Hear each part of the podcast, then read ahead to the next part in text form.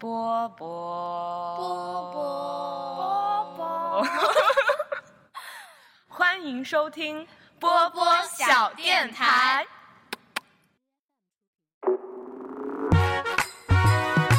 Ha. Merry Christmas.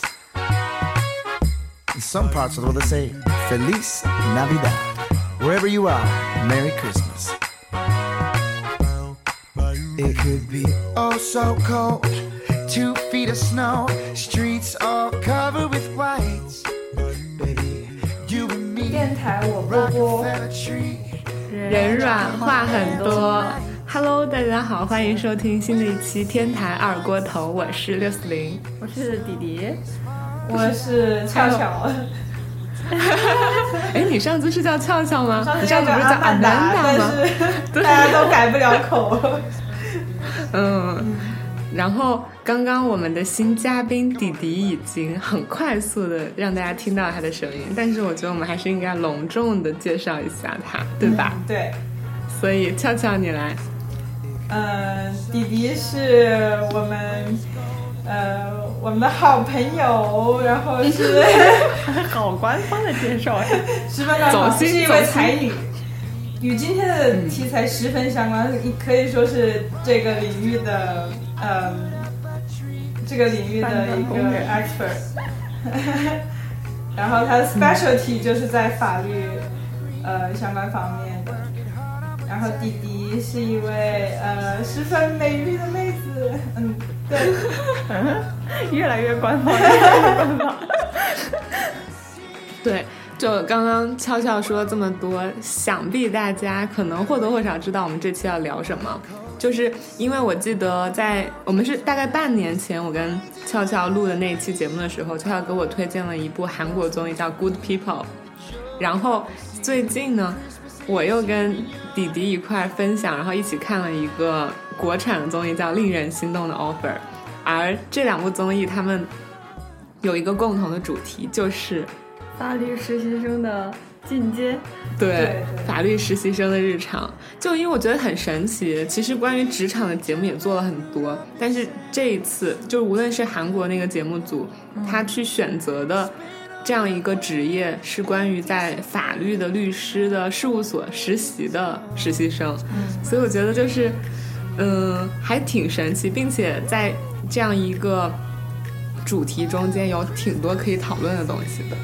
对，所以我们要不让迪迪自己来介绍一下他自己的身份？对，我也觉得迪迪自己介绍介绍可能比较准确。哎，我介绍十分官方。我觉得其实我应该不算完全正统的法律本科出生，嗯，然后那个我本科是法律的双学位吧，然后出来美国念了一个法律硕士的学位，然后现在已经毕业了，在实习的状态过程中，就是也是法律民工之一，搬砖工人。啊我是那个什么中韩两边的综艺都看了，然后觉得还是中国这边还有新加了一些话题探讨，我觉得也还蛮有意思的。哦，好的。因为韩版我没有看完，我当时跟俏俏躺在我的床上，然后把投影投在天花板上，看着看着看着我就睡着了。我就一直在跟雅但是丽哦，不是跟雅丽，我就一直在跟一直在跟刘瑟莹说，啊，这个这个人这个人呃，就是说怎么怎么厉害，怎么怎么吸引人，啊，他多有才对什么，对对对对对，十分激动看那个节目。嗯所以，嗯，那首先我们就来聊一聊，就是我很好奇，迪迪，你站在一个你已经就是进入这个行业嗯的视角，然后你去看待那些节目里的实习生，嗯，你你会是一种什么样的心态？就是是会像我们这种，就是刚刚就像俏俏说的，就觉得其中的每个人都好厉害，好厉害，然后他们好像感觉专业水平都很高，然后也很有才华，也很有自己的性格。然后如果是站在你的视角，你是什么样？就是觉得他们都很跟我一样，对，没有我优秀，没有我优秀？我一直都觉得迪迪可以直接去参加，然后秒杀所有我当人。时想说要帮雅丽报个名来。对，听说他们当时报名好像也是要到朋友圈集赞吧，所以我身边很多朋友就放弃了报名这个途径。哇，对，就是它毕竟是一个综艺节目，你们看的时候可能会非常有参与感的同时，就挂念着他们，也为他们的心情起伏而激动。嗯但是还是作为一种比较放松的心态在看。对然后我看就是，哎，这个活儿是不是我做的话会什么样子？那个活儿我做的话会什么样子？就是感觉代入感会比较强。哦，我懂了，就跟我看那个《演员请就位》一样，嗯演员请就位》里就是导演，然后选那些演员来跟他们导戏。然后我看这个节目，我就是在想，要是我是那个导演，我肯定导不出来。就他们好厉害，好惨，对。哦，好羡慕你们这些职业都有节目可以做出来。然 后我也想有一个节目，你可以看一下下一次跟你做一个对啊令人心动的 分析师。的审计分析师，分析师。对，那刚刚既然迪迪提到了自己会因为他们那些任务而觉得很紧张，那其中哪一个是让你印象最深刻的？就是你觉得你你可能做了也会很困难，或者是你也会就是很紧张的。啊，我觉得，呃，中国这版嘛，嗯。中国这版，我觉得第一个是那个下乡的法律援助，嗯，对，嗯、大家应该也都看过的人应该知道、就是，可以先跟俏俏讲一下。对对对，哦，你看了吗？那一期法律援助，我看过就是。法韩国的那个法律援助，我估计是哦。有点类似，对，它应该是对，那个印象类型差不多。嗯，韩国的那个是讲的好像是主要是土地纠纷吧，最后选择的案子，不对对对，就是。还有一个仓库的，仓库。嗯，还有就是有一个老婆婆，她的事情解决不了，然后嗯，就是需要很多亲戚签字，她才能拿到她啊，该拿那个的遗产，遗产对。哇，对，是挺麻烦的。对，中国这边也很像，也很多就是法律关系之外，有很多就是像婆婆那样，就是亲情关系的处理，嗯这方面。然后特别是实习生过去之后，看到他们在村里的那个可能比较贫困的一个状态。就感觉是情理与法理的冲突吧，觉得嗯大家看了之后都会比较揪心。对，我记得其中有一个爷爷，嗯他带着他的小孙子，不是去请求法律援助，然后他说什么他自己家里因为失火，嗯，然后嗯还有什么来着？反正就好像家里很穷，嗯然后但是再加上，哎，我是我好像把两个有点弄混了，是他们现在没有钱，是因为他们的失火了，确嗯实是失火了，就是失火，OK。对然后另外有一个老奶奶和她的老伴儿，就是他们的一个小儿子，很多很多年都不会回来看他们，也不打电话。也不打电话。对，然后正好他们去的那天还是中秋节，所以就是我当时看那一那一集的时候，就是真的是很浓的亲情关系，然后一下子全部浓缩在一期的节目里，然后你就会发现，原来其实这个世界上每一个家庭都有他自己的苦难，或者是有他自己的不容易。然后我看那一期，就发现那八个实习生他们在竭尽自己所能的去尽量的改变可能目前看起来不太好的这个现状，但是其实他们也没有什么太大的嗯能力去真正改变。对，因为我觉得其实很多时候这更像是一个家事，或者是更像是一个人和人际交往之间的事，而很难去用法律、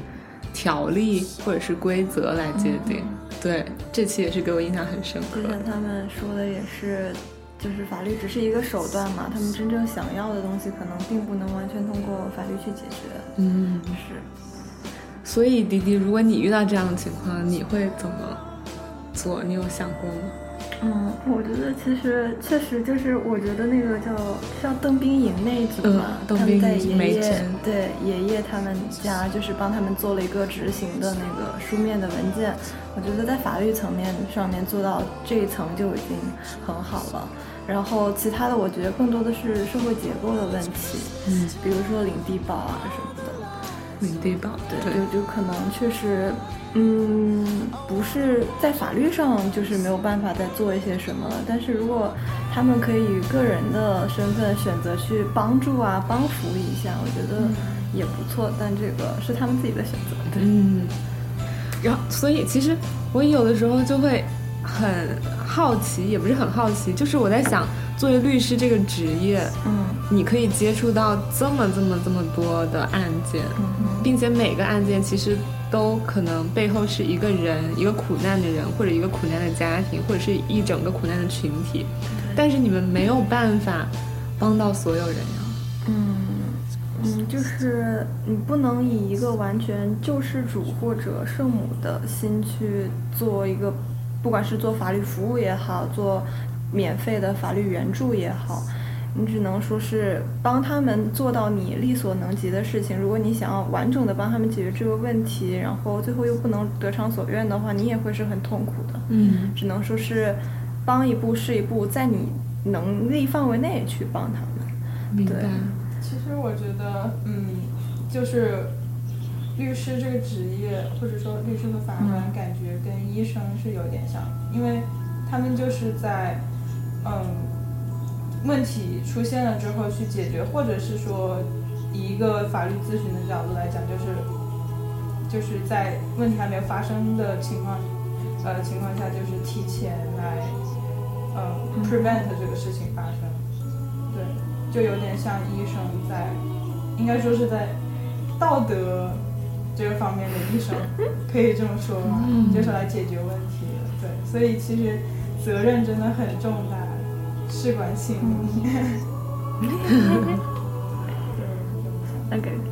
对，就是行业都有其局限性吧。就是也常说的，有人愿意接受你帮助的人，你才能真正的帮到他；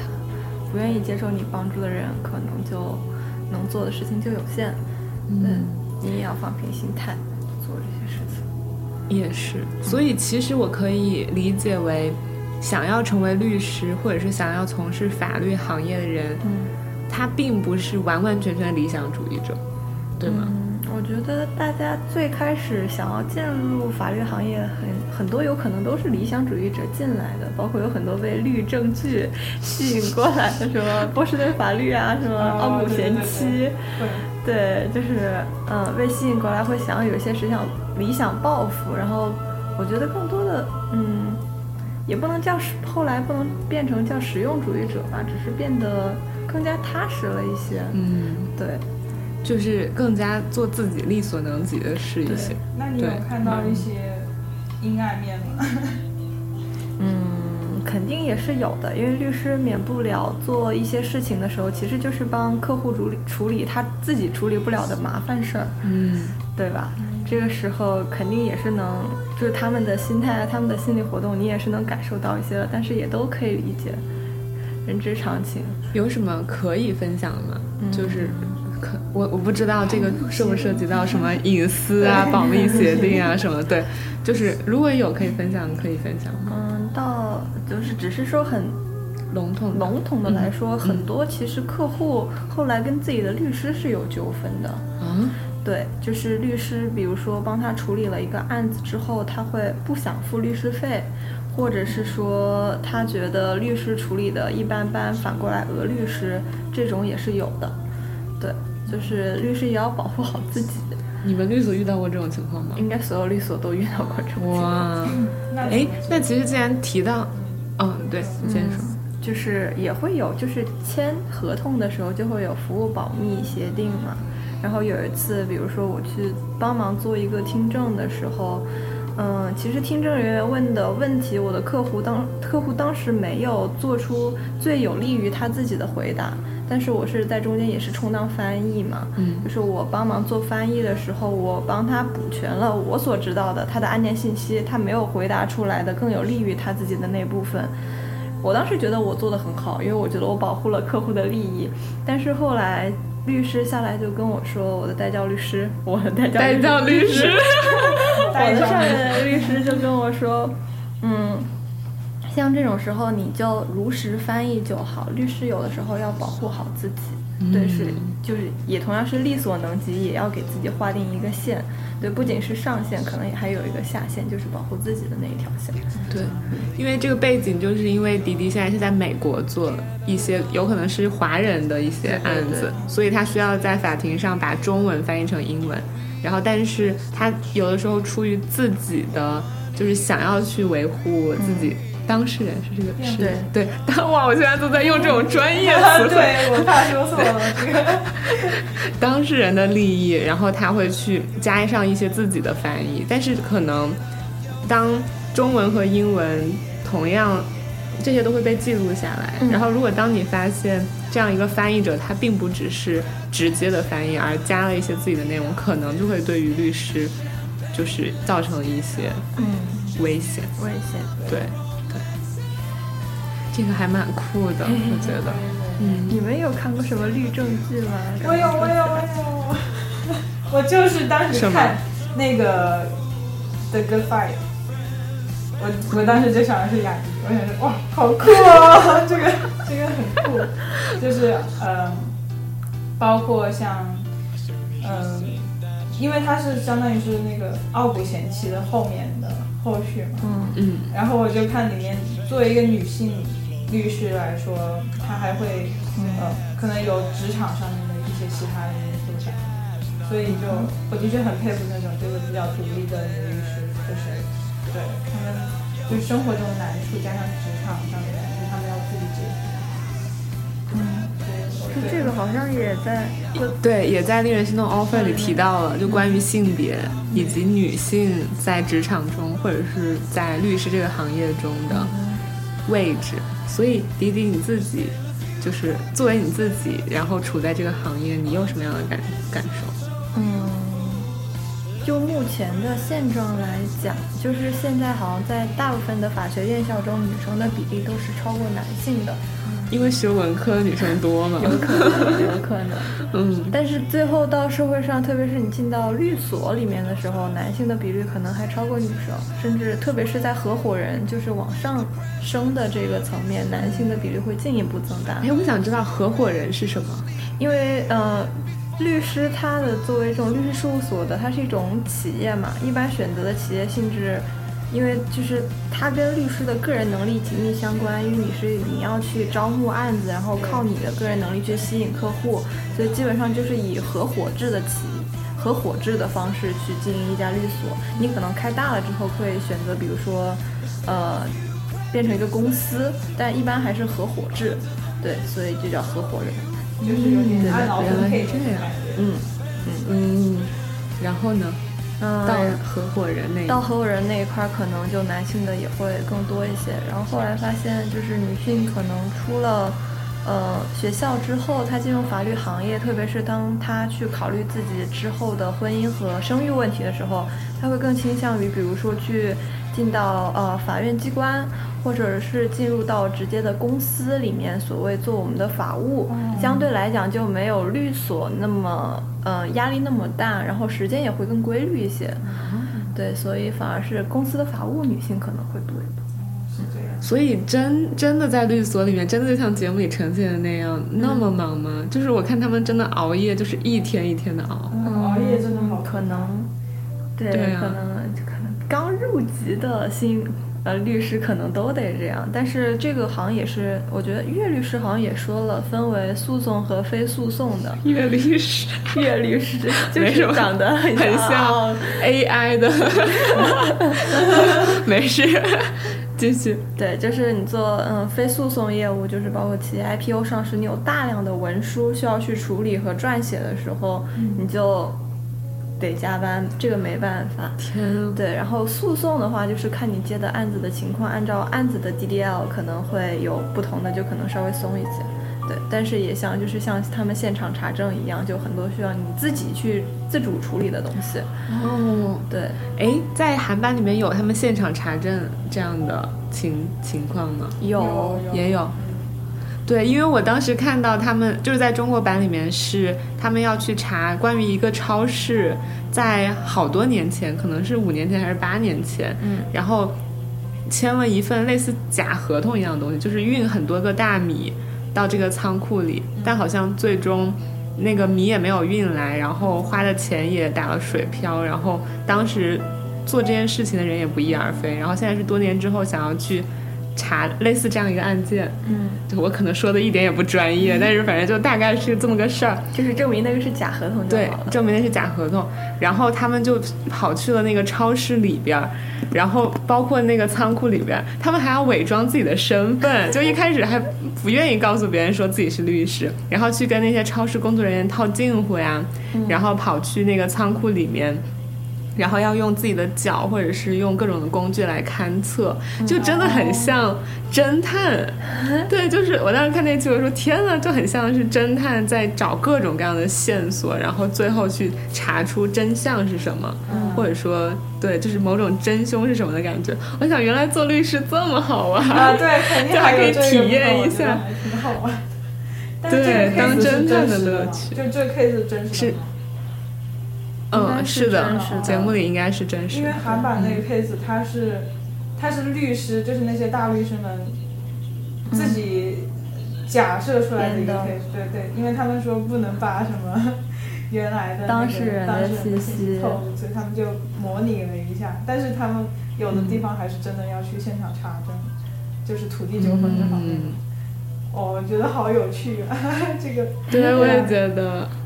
所以迪迪，你有体验过类似这样的嗯。过程吗？嗯，其实我们看这个节目和我们的日常最大的差别就是我们在实习的时候，因为律师是分很多不同方向的，即使是说做诉讼和非诉，也会有不同的呃专长，所以你基本上进到哪一个组之后，你就会只做那个组相关的业务。嗯，比如说你做知识产权，嗯。或者你做做教育法，或者说公司法之类的，会不一样。就是像他们这种多而全面的查证，或者是说这种实习的方式、任务的这种分配是很少的。嗯，嗯估计也是这个节目想要去多方面呈现这个行业。嗯，普法普法，所以迪迪现在主要做的是哪方面？嗯，就主要是诉讼和移民这。诉讼和移民。嗯，因为你之前也跟我讲了，说你之前好像有做过一段时间遗产。嗯没有 IPO，那个是在国内，美国跟中国还不一样，中国就是特别有专长，美国基本上你拿了律师执照之后，你是什么案子都能做，嗯，对，但是你要是涉及到一些比较难的案子，就是比较复杂的案子的话，可能还是有交给那些有专长的律师或者有专精的那些律所去做会好一些。但是普通的所有类型的案子，只要案件比较简单，基本上所有律师都是可以做的。嗯但是国内就分得很明显，就是我做哪一块呢，我就只做哪一块。但是美国这种单打独斗的律师事务所非常非常多，对，你现在实习的就是一个类似这样比较个人的那种。那迪迪，你现在想你自己想做哪个方面呢？嗯，我觉得还在探索中。对，就是，嗯，也是你们看一样，就是有的时候你会，我之前是非常想做家庭法这一方面的，因为我觉得可以听别人的故事，也是也能帮助他们实际处理一些纠纷。但是后来做了一些相关的案子之后，我会觉得，如果你跟当事人有太多的情感参与之后，你的这个情感消耗也是非常大的。你共情能力可能比较强，就会对就会消耗对，你会觉得就是你要帮他去处理他人生中的这些困难，你也是要跟他分担这一块儿的，就会觉得就情感上的负担比较大。我觉得可能反而去做。嗯，公司一些这一块儿冷漠的一些冷 漠的、不需要人情的关系，反而可能轻松一些。对，还在探索中。嗯，哎，既然提到了金钱，因为我感觉就是在我的印象中，嗯，做律师或者是做一些法律咨询，其实还是价格挺不菲的，是吗？还是说分人，嗯，分层次？分人也分层次吧，觉得其实国内的收费相对来讲就跟美国这边是比较低的，因为美国这边还不一，就是中国一般就比如说案件我会给你报一个费用，或者是直接做风险代理。风险代理就是说，比如说我代理你这个案子，如果赢了我会收比例多少，输了我就不收钱。嗯，对，然后美国这边比较常见的计价方式是时薪，我给你报一个，比如说我每小时五百美元，然后到时候我接受你的案子之后，我什么时候给你发了邮件，我什么时候花了多长时间处理了你的某一份文件，我都会给你一个详细的表，然后最后给你一份 invoice。哦，是这样子的。那我感觉这样其实更科学。嗯，就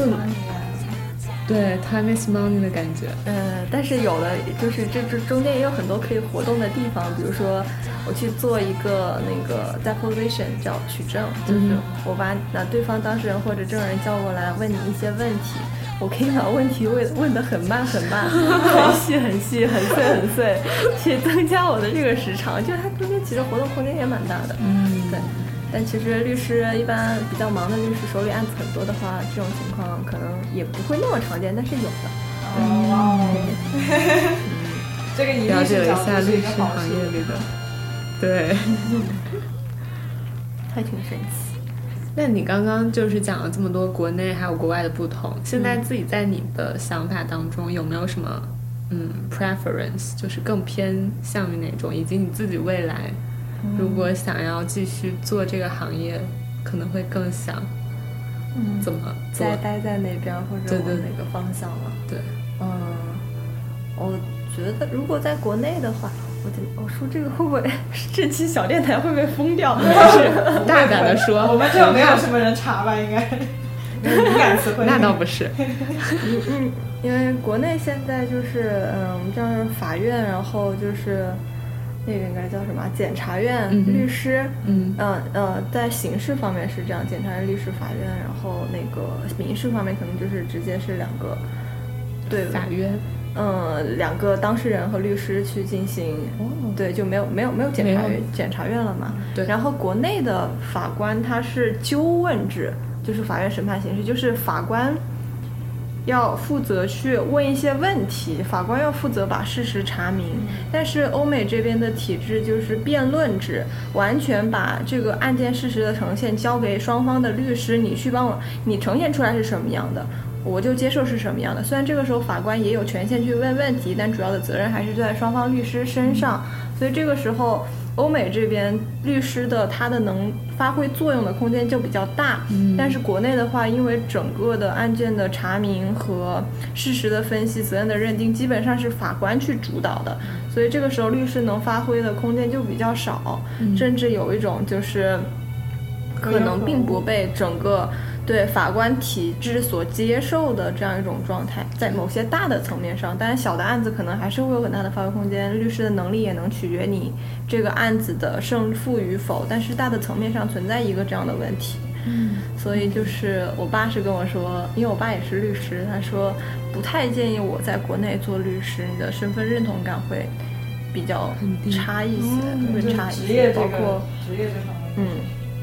对，国内也出现过好几次，比如说在法院面前，就是律师被施以报复这样的事件也屡有发生。嗯，对，所以这种情况在美国这边会少吗？嗯，会会少一些，对、嗯我感觉是，我们听听到的稍微少一些。嗯，天啊，嗯，感觉对，因为体制都不一样，我感觉 两边。嗯对这个，因为美国当然也是看你选的领域。嗯、对啊对。一想到那个最高法院就是政体制那个部分，就 还是挺重要的，在美国这边。对，而且在美国的法律其实跟中国法还是挺不一样的嘛？对，我们叫大陆法系和欧美法系。嗯大陆法系最近不是出什么民法典嘛？我不知道你有没有看到这个新闻，就是大陆法系是更倾向于成文的法典，就是依据法条去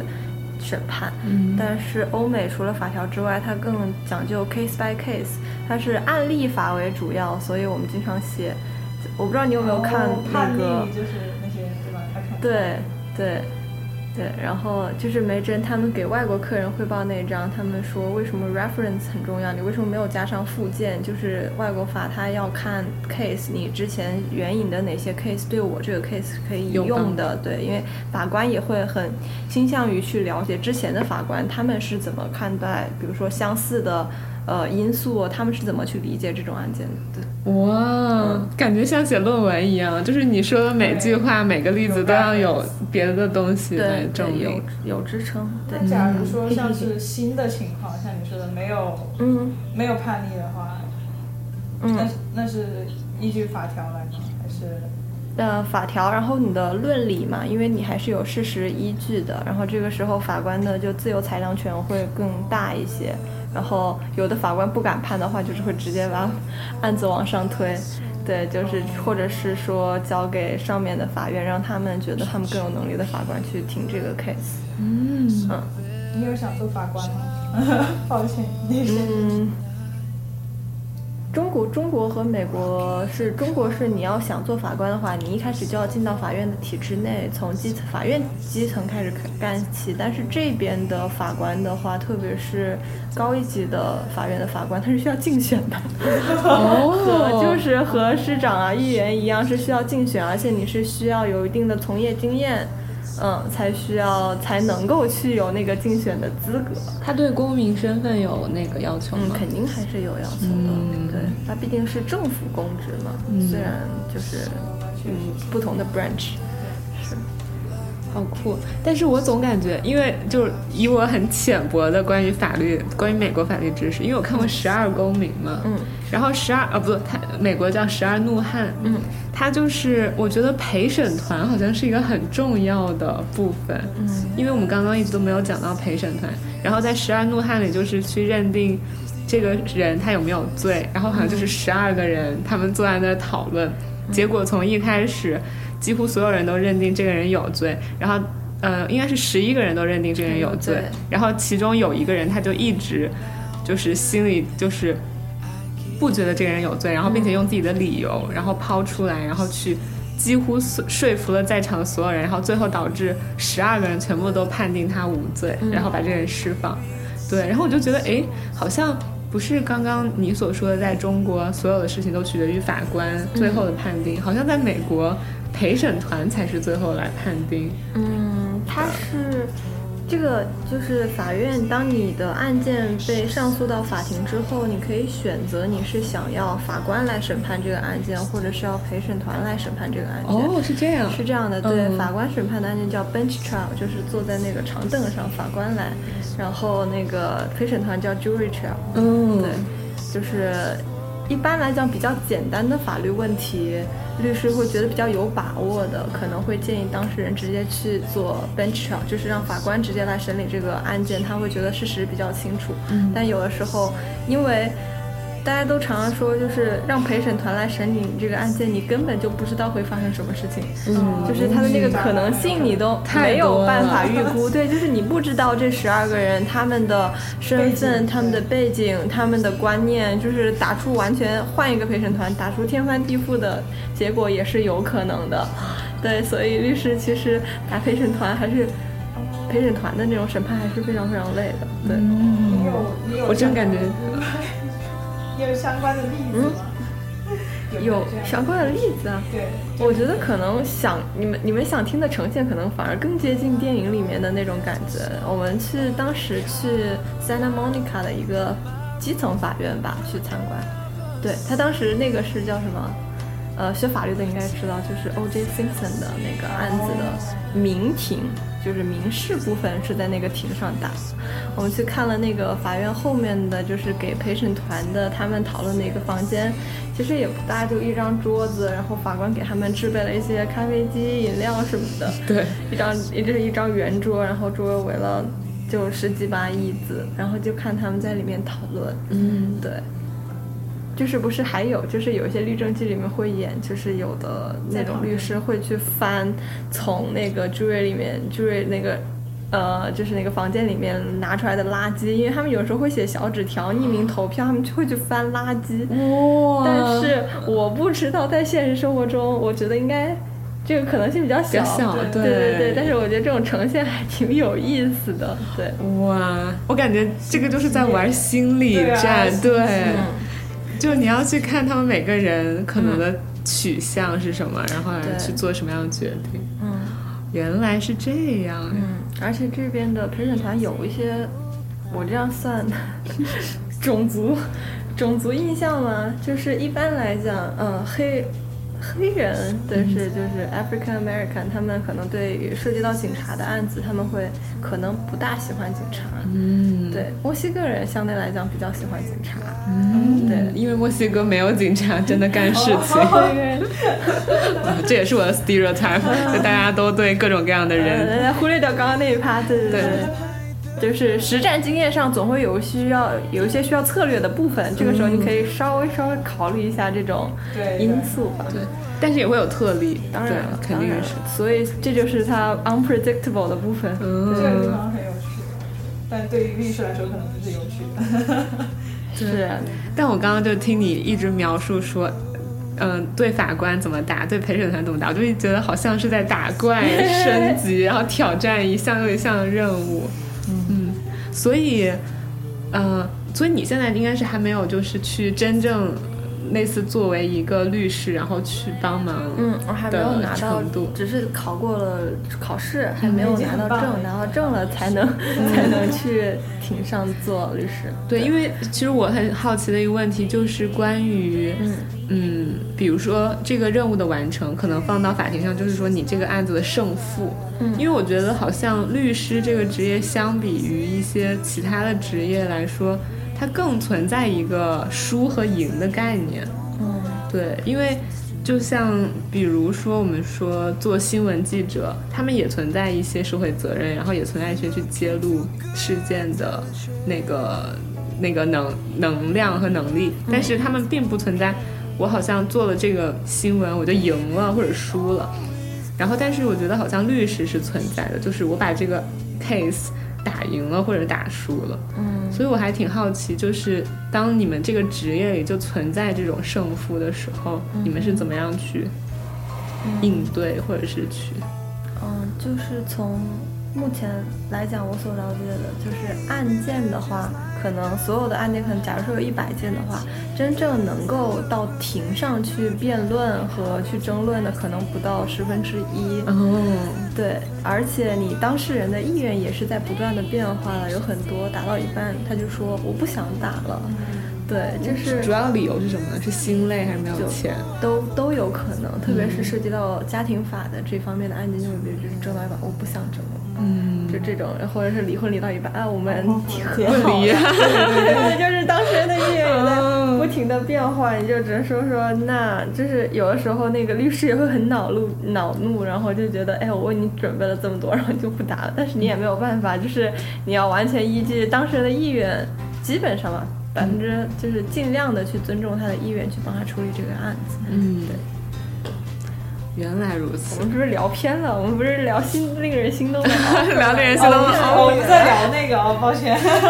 我连主题都搞混了，我以为我们今天没有没有是聊法律。聊法律也挺好的。那回到那个节目，嗯我很好奇，迪迪作为一个就是处于这个专业领域中的人，你比较欣赏哪一位？就是你可以结合韩版和中版一起说，你比较欣赏，或者你比较欣赏其中哪些实习生身上的哪些特质？嗯，因为，嗯、俏俏你看了中中文版的吗？一集都没看过。没有，我马上就是其实，因为中国买了它的版权之后，感觉它的人设和一些剧本都是照着韩版找的，就是你可以基本上一一对应，就是呃中国版的这个人对应的是韩版的哪一个人。嗯哼，嗯，是的。那你欣赏？所以呢？我想先问问俏俏，你在韩你看的韩版里面，你比较欣赏哪一位？嗯我比较欣赏，其实就是欣赏小林和小李。林啊，林所以所以对应到中文版是谁和谁？小何和就是小何运晨和李浩源。哦，真的哦、嗯嗯 OK，他们两个真的是，我觉得是他们两个其实是很不同的性格的，一个是就是做事很认真，然后从就是感觉是从小到大都一直就是通过自己的努力不断的认真进步的这样一个人，另外一个是真的很有天赋，并且就是一看就是那种见多识广，然后呃思维开阔的一个人。嗯，他们两个其实做事的方法是有一点不一样的，但是他我我都十分欣赏他们这样的一个人，我觉得他们做事都是，嗯，还是从不管是从结果上还是过程上都让人看了觉得很享受。所以他们俩算是在韩版里专业能力最强的吗？对，就是配置都是和中版之类就是很像的，嗯，因为为跟俏俏描述有一点不太一样，在中版的何运晨和李浩源当中，我倒并不觉得他们其中某一个是一直努力的，我倒觉得他们俩好像都 都是那种，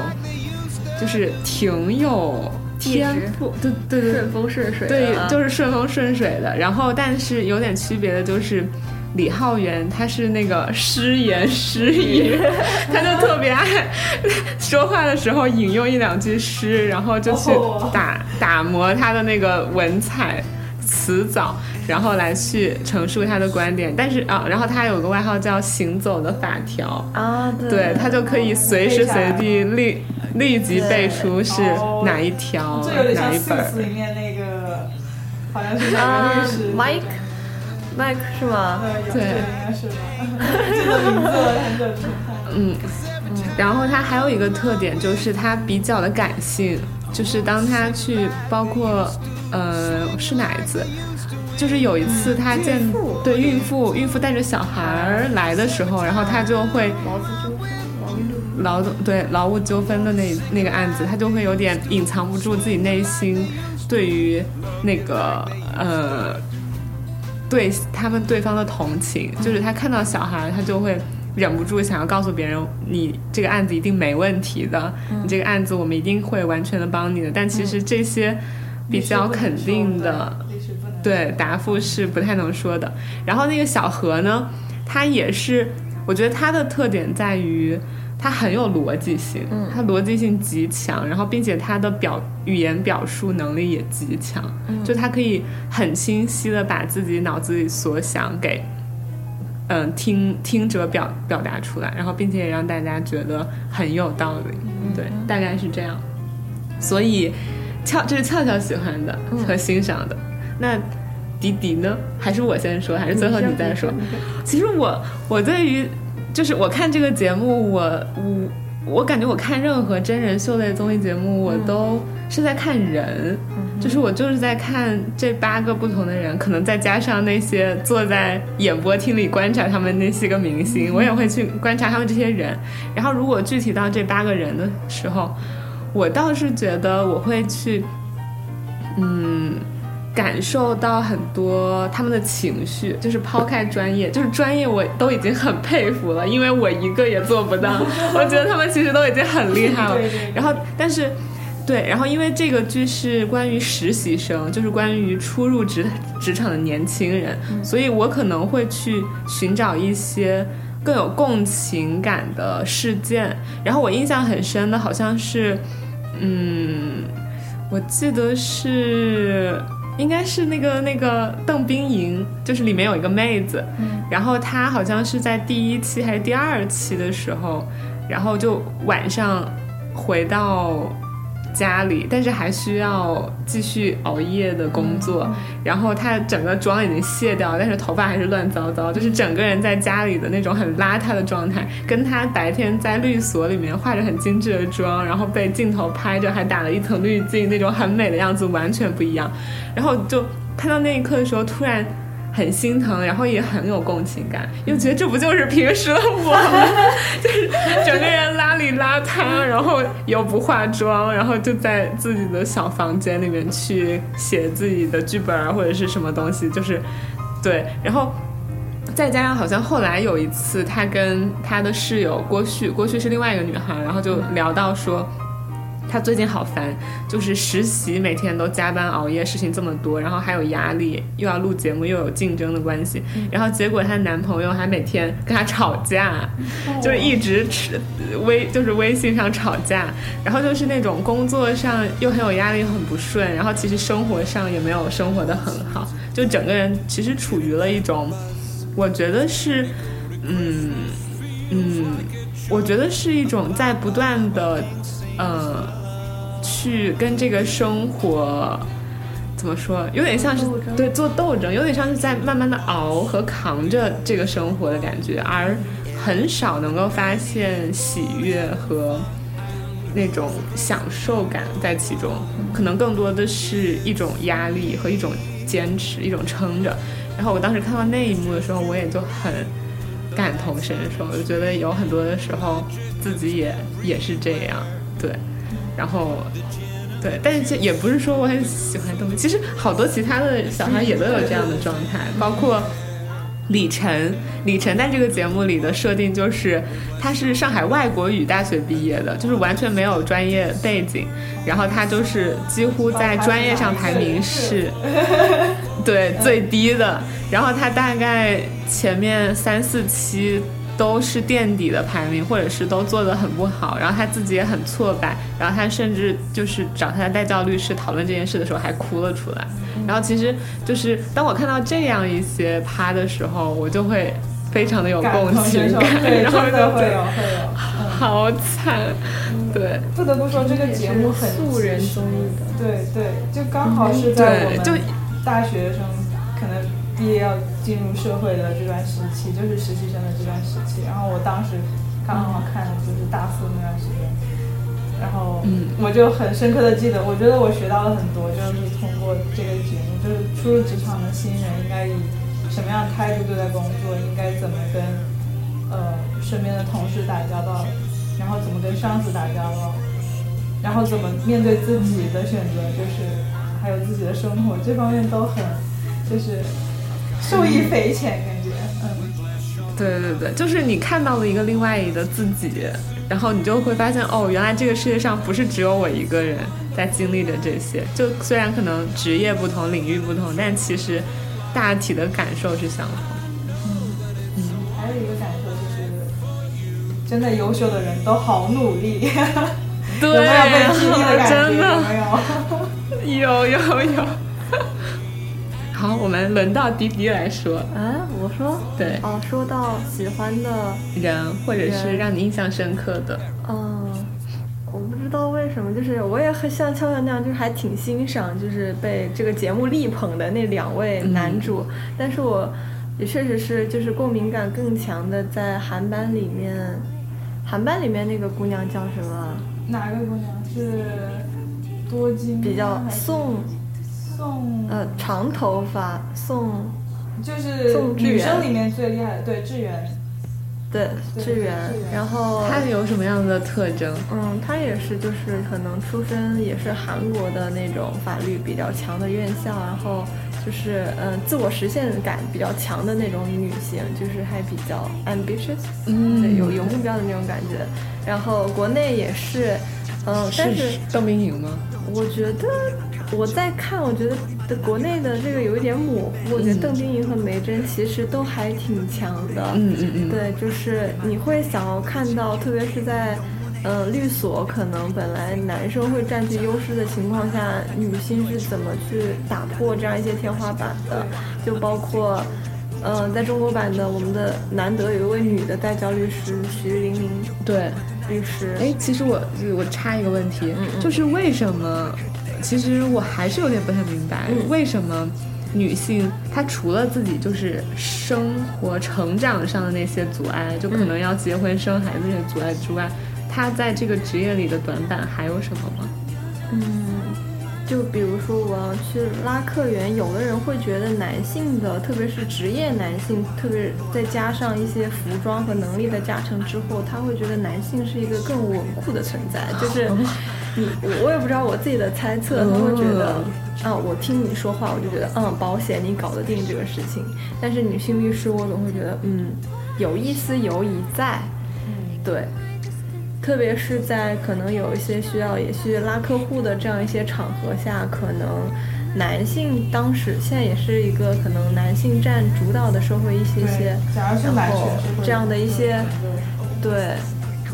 这样的社交场合的话，可能就是男性也是更主导的这样的一个玩家吧，所以女性有的时候可能身份。他们会觉得可能就是那种舒服感，或者说信任感，或者是说那种呃掌控的感觉会稍微低一些。嗯，我能理解这样的状态，但是我自己内心还是觉得有什么差别？对啊有什么男人和女人有什么差别？如果大家都能做得很好，又有什么差别？是呀，对对，现在也是我们在努力的一个方向。继续说到刚刚那个 大家要加油，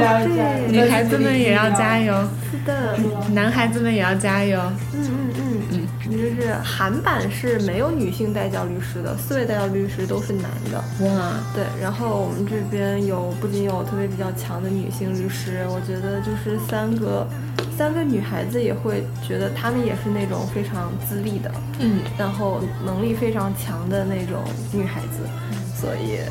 会觉得，嗯，就大家都很努力，嗯，就你也从他们的可能一些结果能看出来，其实女孩子能力也是非常优秀的，对，对，就是希望嗯大家都能够好好的在往上走一走，或者是说觉得女性有的时候选择在某一个位置留着，或者是能让别人看到，像玲玲律师这种，大家能够看到有一个女性的榜样在那里。嗯，应该就是能奋斗的目标会清晰很多。韩版也是那个，我特别喜欢那个律师，他请了他的女性好朋友律师过来给，对对对，给三个女孩子交流。其实我比较欣赏代教律师，我很喜欢全律师，我还喜欢那全律。师是谁？我也是，对，对，就是介绍一下他们。嗯，就全律师，他是一个，我感觉就是从那个节目来看哈，他是一个比较生活比较有趣的人，其实是一个比较嗯。有童心的人，然后也比较有艺术艺术欣赏，就是可能生活中其实是个文艺的人，但是他做事情的话，他就是嗯，也是十分有能力，但是他在跟其他的几个男性律师不同的是，他对呃，他对他的实习生就是会有更多的呃关怀，可能是因为他带的实习生是两个女生，所以他就是嗯经常会为他们苦恼，说我到底有没有伤到他们，或者我这个话会不会说太严厉了，就是很温柔的一个人，就是对。嗯，那那个法官呢？法官是真的很有趣的一个人，就是像雅迪说的，他可能就是那种你说什么我都知道的那种很有能力的能力者。但是他更有趣的一点是，他是一个作家，啊，对什么方面的作家？推理书，他自己写了好多书。对，有没有？嗯，他是韩国的叶律师，哦，对，厉害了。所以我觉得还挺有趣的而且说话十分有趣，就是会很。在中国版里呢？就是叶律师。哦，就是岳律师嗯，其实我在中国版里比较喜欢金勋律师，哦就是那个胖胖的。他跟我大学导师一模一样，真的吗？好 这个也很像。嗯，因为我喜欢他，主要是因为我看了那个节目之后，搜索他们的微博，嗯然后金律师他每次就会在微博里说。我看了节目才知道什么什么什么什么，就他有一个我看了节目才知道系列。然后我记得他第一期好像发现发的是什么，我看了节目才知道，我忘了。第二期是我看了节目才知道，原来小组任务的时候，我苦我死死的逼问他们为什么没有想出这个点，然后给他们造成了压力。嗯，对，就是他有很多我看了节目才知道的系列，然后就显得很可爱。哦哦，他第一次写的是我看了节目才知道。在这个任务结束之后，小何诚恳地给了李浩源他的意见，就提出了那个意见，我觉得很好。然后就是，我觉得他好可爱。然后再加上他后来在节目里，就是有两个我印象很深刻的点，第一个是。他因为他们那个律所所有的门都是玻璃的，然后那个玻璃就很容易撞上，你就很容易以为那个门到底是开着的还是关着的。然后他就有一次重重的撞上了，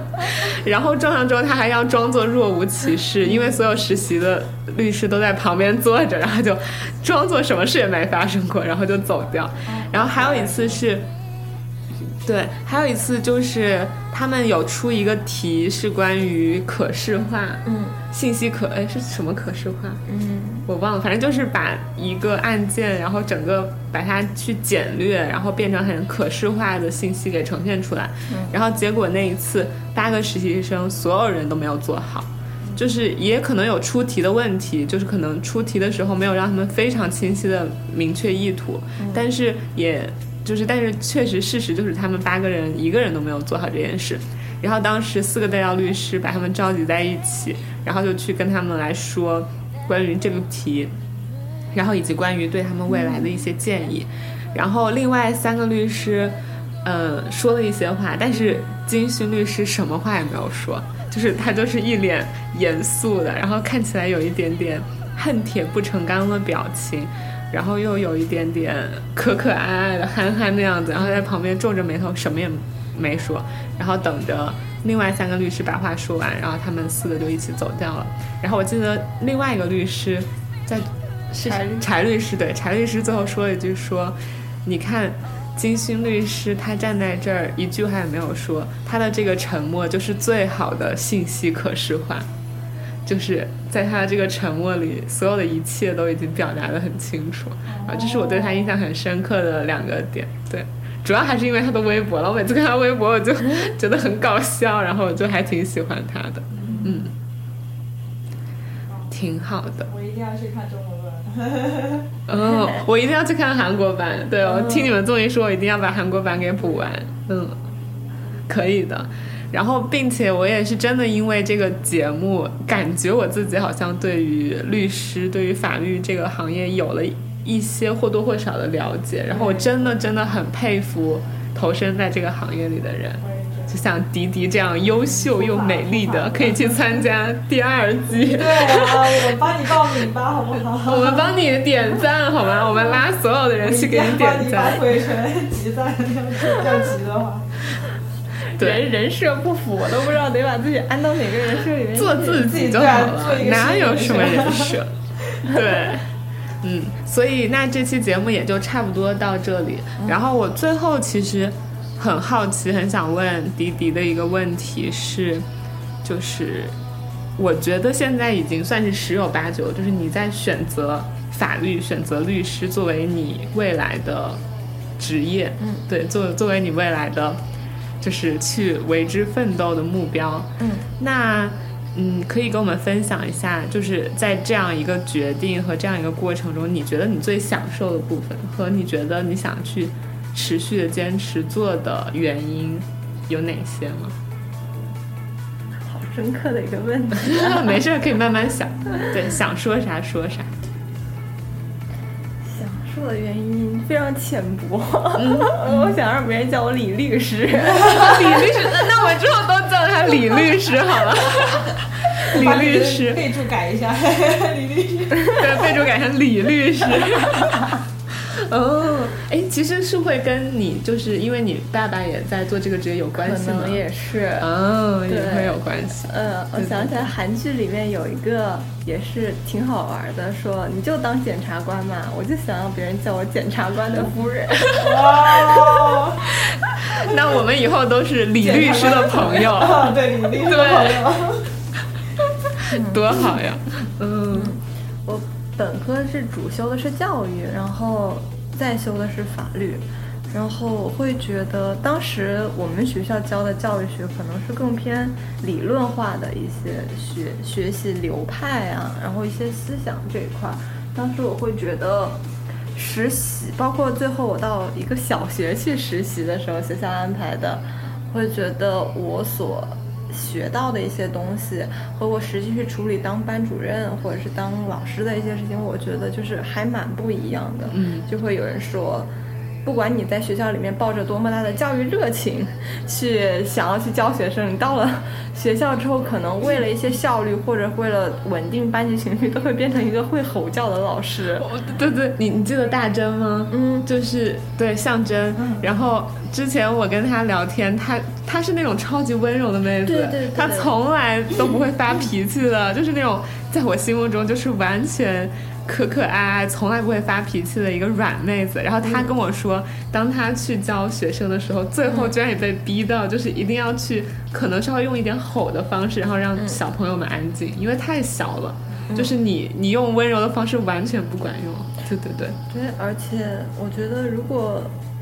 学生人数少一点的话，你的有效沟通的，包括你的质量会高很多，频次也高很多。但是在现在一个教育的状况下，可能。你要去管理一个班级，要去教授学生的话，你可能就要通过一些这样的手段，嗯，所以我当时会觉得这个还蛮沮丧的，嗯，反而是法律，我会觉得相对来讲，我学到了什么，我真的能有所运用。嗯，思考过很长一个时间，叫做法律是不是被创造出来的无用的工作？嗯对，因为觉得世界上可能很多工作只是，其实他没有在创造任何价值，他是被创造出来的，就是为了弥补某一些部分去做的工作，他实际上并没有产生任何的，就是剩余价值出来。然后我会想，就是律师是不是只是说有武器的，能够去帮人去做一些事情的一个麻烦的平息者，嗯或者是说，就是有点不管是像先期还是后期，有点像是工具，某种工具的感觉。对，甚至会不会是说，因为我接受了这么多年的教育，我只是说把这个当做一个门槛，防止说普通人来抢我们的饭碗。我们只是想要这个事情并不难，只是说我们要把普通人隔绝在外面，所以我们才能够用这个身份和职业去谋生。嗯，对，然后后来我觉得。人类就是麻烦的动物，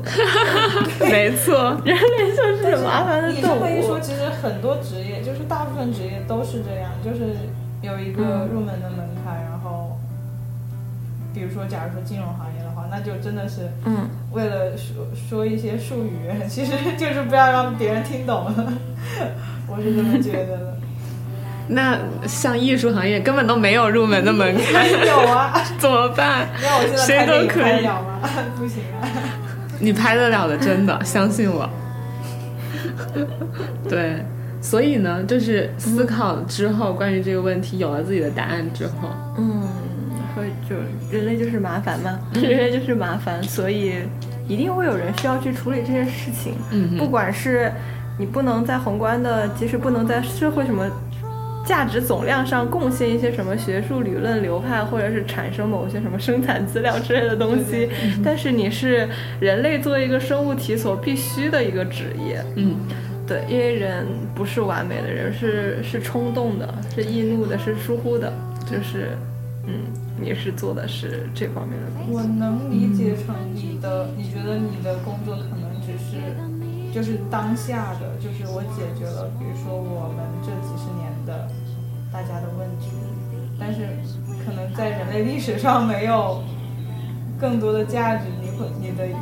你是可能会这样想的吗？嗯嗯，倒也不是，我觉得律师一方面你可以通过促进立法，你去比如说有些律师他是只搞只打最高法院的案子，去形成一些新的判例，然后呃希望能够引领这个社会的法治的风潮，然后整个社会的风向。对，然后你在实际上能够去解决人性所必须产生的一些事物的时候，我觉得，其实是很有也是。对我觉得你的自我效能感还是能实现的。对，嗯嗯，对，而且我觉得其实。虽然说我我自己作为一个非常感性的人，我在看各种电影作品、影视作品，只要出现律师，只要他把理性、把法律这样的工具，很多时候摆出来，然后我常常会觉得他压抑住了那些人最真实的情感，就是常常就是会觉得，凭什么要这样？就是为什么要用这么冷冰冰的东西来去处理这些事情？但是其实我现在慢慢转变的是，我觉得法律它一定是要存在，就是它一定它一定是一个平衡，就是不然这个世界可能会整个爆炸掉，因为大家每个人都在非常肆意的去挥霍，去嗯。去发泄自己的情情感，而法律可能作为这样一个平衡点，然后可以去让大家每个人都过得更加的开心和舒服一点。嗯，对，我觉得很棒。那到最后，我们请迪迪给我们，就是我们回到比较嗯基础的什么法律小常识上来，然后让迪迪跟我们来提一些，比如说我们可以稍稍关注到的，然后在我们生活中都可以运用起来的小 tips 之类的。因为我记得我跟迪迪他我们在感恩节的时候一块开车去旧金山，然后迪迪就说：“哎，思源，你的这辆车没有安装一个行车记录仪。”嗯，然后就觉得你还是应该安一个，这样的话就比较能够。什么东西？怕人碰瓷。你说啥？他怕你被碰瓷。哦，对，有可能。对，然后就还是安一个行车记录仪，这样子的话能够比较维护你的法律的权益。嗯对，就是有没有一些这种类似的小小的贴士可以？现在跟我和俏俏讲讲，啊啊然后也可可以顺便让听众们知道。哦，我还知道一点，就是我已经跟迪迪预约了，就是如果未来我可能会结婚的话，我会在结婚之前找他去帮我写我离婚的时候的。对对对对对，这个很有必要，我觉得。嗯对，嗯之类的。就是签所有重大合同之前，可以请就是律师第三方的律师帮你 review 一下整个文本。嗯，对，重大合同是指什么？那我这次去就所有的房车，然后比如说你签经纪公司，你签各种各样的签经纪公司，可还行。是的，是的。各种合同的时候，要人帮你看，只要涉及到就是要签合同这一块儿，一定要请律师帮你再过一遍，就是花一点小钱请律师帮你看一遍。嗯，对，嗯，然后平常生活中就是有一些东西就是注意保留证据吧，我怎么说呢？嗯，就是要有照片意识对嗯，照片。哎，但是录音是不是不能够随便呃，不同州不一样。加州的话，你不能够在当事人不知情的情况下录录音音，像内华达州就可以。哦，那把那个人让我去内华达州录音。带到拉斯维加斯，然后再录个音。可以。对，反正也不远。原来是这样。嗯，对，没有啥，就是反正如果你人生上遇到，也不是人生，就是遇到什么你觉得比较复杂、难以处理的事情，如果是心理状态的，你可能需要找心理医生。心理医生如果是事务方面的，应该律师都会帮你出一些主意，因为他其实见到的事情也挺多的。即使这不是一个最后会上庭或者形成一个案件的东西，他也能帮你梳理一些思路出来。嗯，对对，对，大家都找一个律师做朋友吧。我已经有了，哦，我已经有了，我很幸运像我和俏俏现在就非常有安全感，我们有李律师。哎，我有一个问题，就是假如有一个人，他比如说他什么事情发生，他想去找律师，他应该通过什么途径嗯找到他应该就他想要找的律师？靠谱律师，靠谱靠谱律师吗？其实律师都靠谱，也不一定。对，也也不是，就是因为律师也不能说靠不靠谱吧，就是你不管签什么样的律师，你要偶尔的去催促他，也不是催促他，就跟他确认案件的进展情况。嗯，对，然后你要具体说要什么律师的话，你可以让你的朋友去进行推荐。对对对，我觉得这边还蛮靠谱的。还好还好，我也一个朋友，一个推荐律师。对，听众朋友们，现在你们也有李律师，也现在还不能称，现在是小李律师，小李快成为律师。对，如果大家有什么问题，也可以在我们的波波小电台的微信群里面就可以找到他。然后说不定小小李快要成为律师，就可以给你推荐。对，所以就是像您刚刚也说李浩源和何云晨，嗯对对对，就是你要注重律师给你提供的方向和建议，如果满口给你包下来案件会怎么样的，你就要谨慎了。对，对，大家都是理性的思考思考。嗯。没了，嗯，感觉这期节目非常非常的棒，然后迪迪也跟我们普及了很多关于法律上的小知识，然后我们也聊了聊这两部综艺，还是真的挺安利大家去看一看的，更多的去了解关于法律这个行业。虽然可能在看的时候，你对那些专业的知识似懂非懂，然后就是你也不太懂他们到底在干嘛，但是你去稍微的这样深入浅出吧，就是很浅的去了解一些，我觉得也是很有收获的。了解不同的行业。对，我记得我在看的时候，好多人都评价说这个可以当一个普法节目来看。其实这个节目它也有是的这个是的效果，我觉得还是挺对对对对对。就虽然它比起撒贝宁那些什么《今日说法法》的 《法治进行时》，对对对对对对，还是有一定的距离。但是说呃，其实可以说这个节目，你可以除了法律之外，看到更多和你很相似的年轻人，看到每个年轻人在行业中的状态，这也是很棒的一个部分。嗯，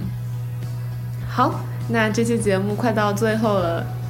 嗯，嘉宾们有没有什么想说的最后的一句话？然后我们就结尾了。嗯，我想说的最后一句话是，嗯，希望大家可能在一生中尽量少遇到麻烦的事情，可能嗯最好就祝福大家不会不会有要去在法庭上解决的事情。但是假如真的碰到的话，也不要害怕，就是拿取法律的武器保护自己。对，嗯嗯，我想说的是，嗯，大家就是可能很多这个听众都是刚刚毕业或者即将面临毕业的状态，觉得我们到一个新的行业生态的时候，嗯，要也是不断努力，对，然后也不能说说变得优秀或者什么，我觉得你一定会在行业里面找到自己的位置，不必那么焦虑，大家都和你一样的人有很多，嗯嗯。对，我觉得刚刚俏俏和滴滴已经把我想说的两点都总结的非常好了。我大概想说就是这两个，对对对。哪有？那我那我再把你们的话重复一遍吧。好啊其实这样我我简简单总结一下，可能真的就是我想说的是。嗯，当我们遇到任何事的时候，我们其实真的不用害怕，因为你可以知道，在这个世界上有很多人跟你经历了很类似的事情，他们可能也经历过这些苦难，所以你就是要勇敢一点去面对他们，然后用你能够去找到的所有方法来去解决这个问题，而不是可能一味的沮丧、一味的慌张。比如说找律师，比如说找心理医生，比如说如果可能更严重，你可以去找警察，就是。你身你可能遇到的所有的糟心事都会有途径去解决的，嗯然后你不用把自己深深陷其中，对。然后我觉得这个大概就是我想说的第一点，然后第二点就是刚刚迪迪说的，就这也是为什么我当时刚刚问他那个关于为什么他很坚定自己继续做这样一个职业和事业，然后并且嗯很有目标在做的原因，因为我觉得我自己现在也常常陷入迷茫，虽然我也很确定我的目标和我的职业和我未来想做的事，但是在这样一个去达到那个。也不能说是终点，去达到那个你现在想的那个目标的路程中，一定会迷茫，就是一定会出现很多很多你意想不到的事情，意想不到的瞬间，可能让你没有办法坚持下去，可能让你怀疑自己。嗯，然后，但是我觉得今天听了迪迪说了这么多，也是另外一个角度，然后另外一个领域去更加坚定了我自己的信念和决心吧。就是我觉得我也可以更相信我自己一点，然后更加有勇气一点，然后去朝着我自己想做的事情坚持的做下去。嗯，对，然后也希望所有在听我们这期节目的人也都是一样，嗯找到自己很坚定的那个东西，然后并且努力的做下去。嗯到节目播出的时候，是不是该祝大家新年快乐？对，应该就已经到明年了。明年了对，节目播出都已经到在科幻 科幻故事里的二零二零年了。二零二零快乐！对，大家新年快乐，一切顺利，所有梦想都会实现的。好的，那这期节目到这里了。最后打个小广告，欢迎大家关注我们的新浪官方微博“波波小电台”，然后微信我们有一个叫 “Bobo Bot” 的小微信号，然后你们也可以加入我们，跟我们聊天。他的微信名字是。波波 Radio B O B O 二零一六，然后第一个 B 是大写，然后以及我们还有自己的官方网站，是我建的哦，但是现在，对，但是我我我我我会的那些软就是建网站的知识还很很少，然后现在就还建的是一个比较简单的小网站，然后网站名字叫 Bobo Radio 二零一六点 com，然后大家也可以在上面找到我们，然后如果你通过这些途径找到我们了之后。可以加入我们的官方微信粉丝群，然后在粉丝群里就可以遇到迪迪、俏俏我们这些优秀的嘉宾们，以及最后我们的收听平台有苹果 Podcast 以及荔枝 FM，嗯，所以就这样啦。然后希望大家听我们这期节目会收获到一点什么，然后会开心。好，就这样，大家再见。拜拜。